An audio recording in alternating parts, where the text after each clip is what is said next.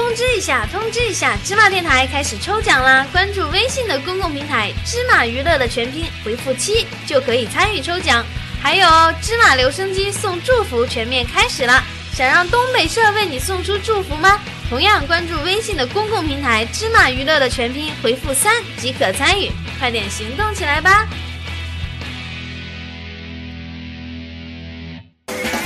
大事儿、小事儿不是事儿，芝麻帮您来解闷儿。欢迎收听芝麻吐新闻。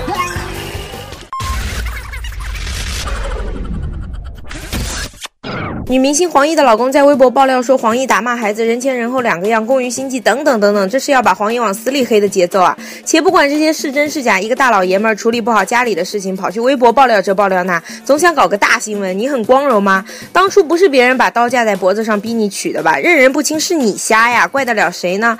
我觉得黄奕的老公真是人傻钱多的典范了。黄奕再婊子还不是你老婆？他名声毁了，你也不见得能好啊！更何况俗话说清官难断家务事，你们家里的是是非非。